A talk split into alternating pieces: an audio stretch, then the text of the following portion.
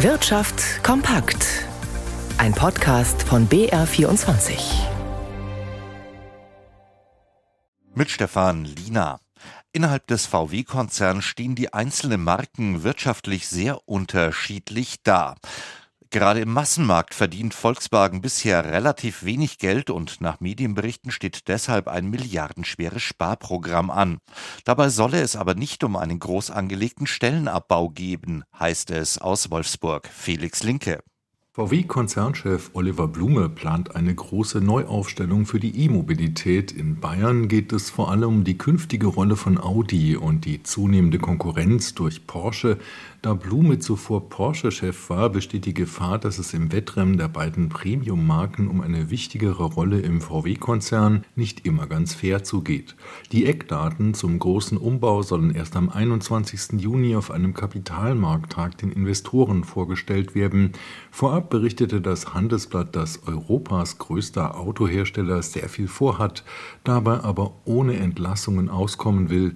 Angesichts des massiven Stellenabbaus bei anderen Herstellern wie Ford in Deutschland oder dem fränkischen Autozulieferer Schaeffler, der 1000 Jobs streichen will, wäre das für die VW-Belegschaften eine gute Nachricht. Allein im Kfz-Gewerbe könnten wegen der Umstellung vom Verbrennungsmotor auf das E-Auto geschätzte 100.000 Arbeitsplätze wegfallen.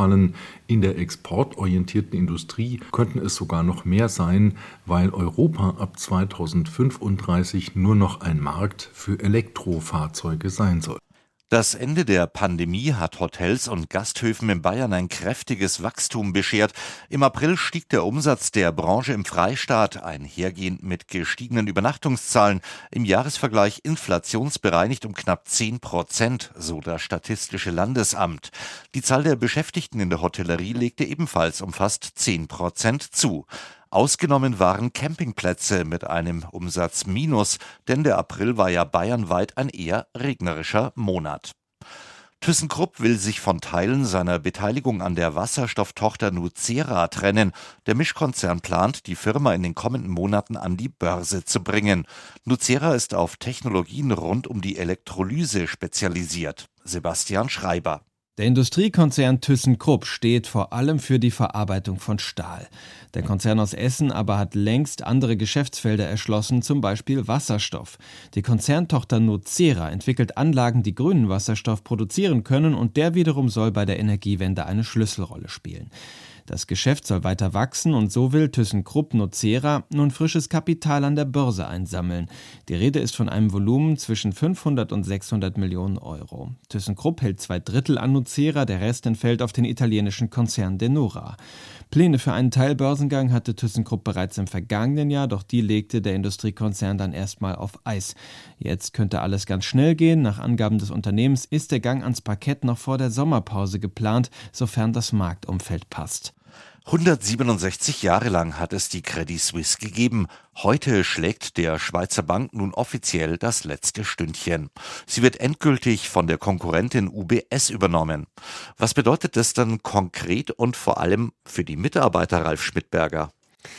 Ja, die UBS hat äh, mit der Übernahme der angeschlagenen Bank äh, da wohl ein Pflock geschlagen. Es wird eine harte Zeit für die Mitarbeiter, vor allem der Credit Suisse. In den vergangenen Wochen haben bereits tausende Beschäftigte die Credit Suisse verlassen.